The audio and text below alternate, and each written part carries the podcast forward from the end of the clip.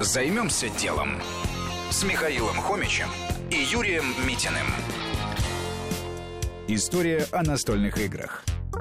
Основатель компании Мосигра Дмитрий Кипкало всегда любил настольные игры, особенно знаменитого «Шакала», которого ему показал отец. Еще учась в МГУ, Дмитрий фактически основал кружок любителей настольных игр. Так и появилась идея для бизнеса. Правда, старт получился непростым.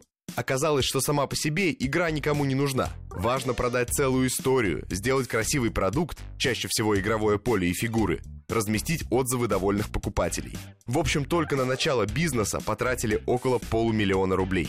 Большая часть денег ушла на красивый сайт, ведь про каждую игру нужно сделать описание и даже снять видеоролик.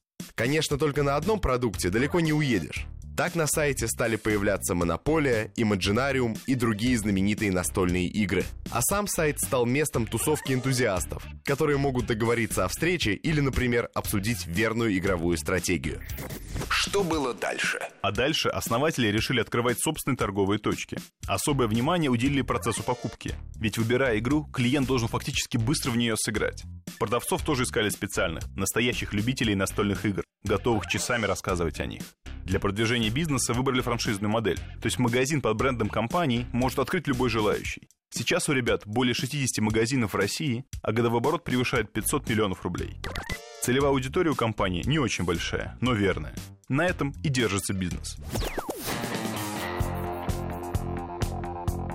Займемся делом. На радио Вести ФМ.